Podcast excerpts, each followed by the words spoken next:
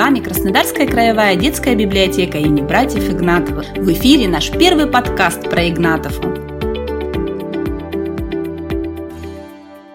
Здравствуйте, дорогие читатели! Сегодня вы услышите отрывок из знаменитой новеллы Оскара Уальда «Кентервильское привидение». Это произведение было написано в далеком 1887 году, и до сих пор интерес к нему не угасает.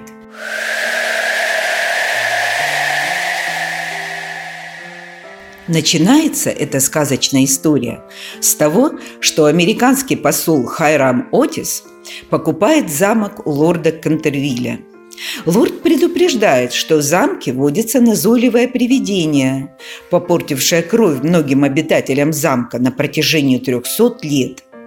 Но мистера Отиса это не пугает. Он не верит в существование привидений. Вместе с семьей посол переезжает в замок. И в первый же день все замечают на полу красное пятно, которое старший сын посла Вашингтон очищает образцовым пятновыводителем Пинкертона. И в это время раздается гром и сверкает молния.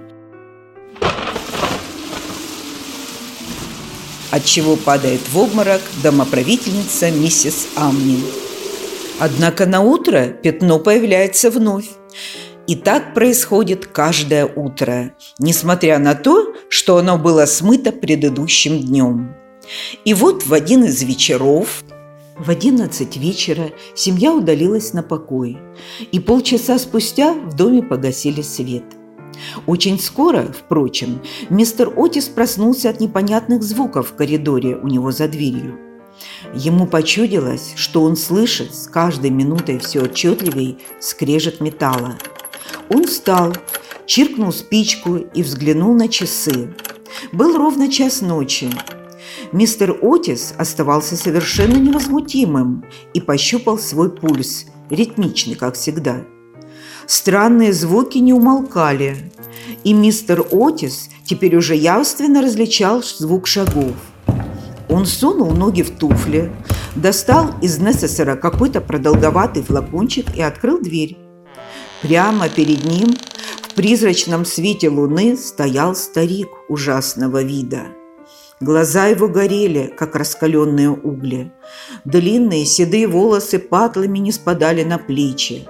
Грязное платье старинного покроя было все в лохмотьях. С рук его и ног, закованных в кандалы, свисали тяжелые ржавые цепи. «Сэр», — сказал мистер Отис, — «я вынужден настоятельнейше просить вас смазывать впредь свои цепи». С этой целью я захватил для вас пузырек машинного масла «Восходящее солнце демократической партии». Желаемый эффект после первого же употребления. Последнее подтверждают наши известнейшие священнослужители, в чем вы можете самолично удостовериться, ознакомившись с этикеткой. Я оставлю бутылочку на столике около канделябра и почту за честь снабжать вас вышеозначенным средством по мере надобности. С этими словами посол Соединенных Штатов поставил флакон на мраморный столик и, закрыв за собой дверь, улегся в постель. Кентервильское привидение так и замерло от возмущения. Затем, хватив в гневе бутылку о паркет, оно ринулось по коридору, излучая зловещее зеленое сияние и глухо стеная – но едва оно ступило на верхнюю площадку широкой дубовой лестницы, как из распахнувшейся двери выскочили две белые фигурки, и огромная подушка просвистела у него над головой. Времени терять не приходилось, и, прибегнув спасения ради к четвертому измерению, дух скрылся в деревянной панели стены. В доме все стихло. Добравшись до потайной коморки в левом крыле замка, привидение прислонилось к лунному лучу и, немного отдышавшись, начало обдумывать свое положение.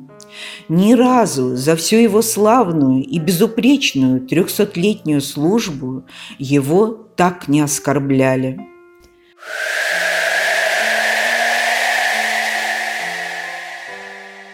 Что происходило дальше в замке Кентервиль, вы узнаете, прочитав эту занимательную повесть до конца. Приятного чтения!